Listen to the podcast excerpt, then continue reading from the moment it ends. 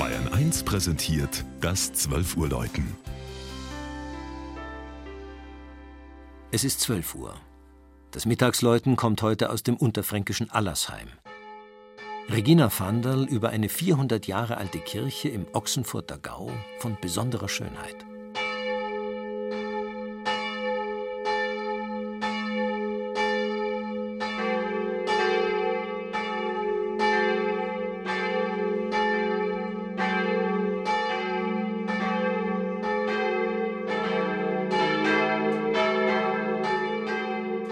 Als die Allersheimer Kirche im Sommer ihren runden Geburtstag hatte, gratulierte eine große Schar von Gläubigen auf anrührende Weise.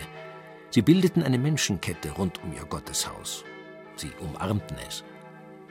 Seit 400 Jahren also thront die den beiden Heiligen Walburg und Georg geweihte Kirche auf einer Anhöhe über den Häusern des Giebelstädter Ortsteils.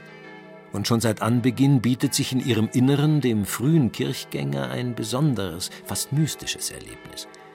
Wenn die Sonne aufgeht, bündelt sich das goldene Licht, das durch die hohen Altarfenster fällt, direkt am barocken Hochaltar. So als ob es sagen wollte, schaut her, hier wohnt Gott. Dass er hier in einem komplett neuen Bau wohnen konnte, dafür sorgten die Allersheimer Anfang des 17. Jahrhunderts mit aller Kraft. Auf einer Inschrift über dem Portal der zweigeschossigen Kirche heißt es, in Gott samt Jorgen und Walburgs Ehr baut man neu diese Kirch allher. 1616 Jahr nach Christi Geburt, als geschrieben war. Bischof Julius das Werk regt an, Kloster Brumbach wendet den Kosten dran. Jedoch hilft Tragen auch den Last der Allersheimer Gotteskast. Die Einsatzbereitschaft der Bevölkerung war in den 400 Jahren immer mal wieder vonnöten.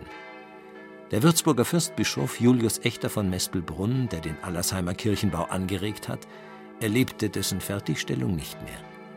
Namentlich vertreten bleibt er für alle Zeit durch den markanten Kirchturm, wie er als sogenannter echter Turm in vielen unterfränkischen Orten entstanden ist, mit einem spitzen, achteckigen Helm auf einem quadratischen Umriss. Dort oben läuten die drei 1951 von Tschudnochowski in Bronze gegossenen Glocken nicht nur zu Jubiläumszeiten.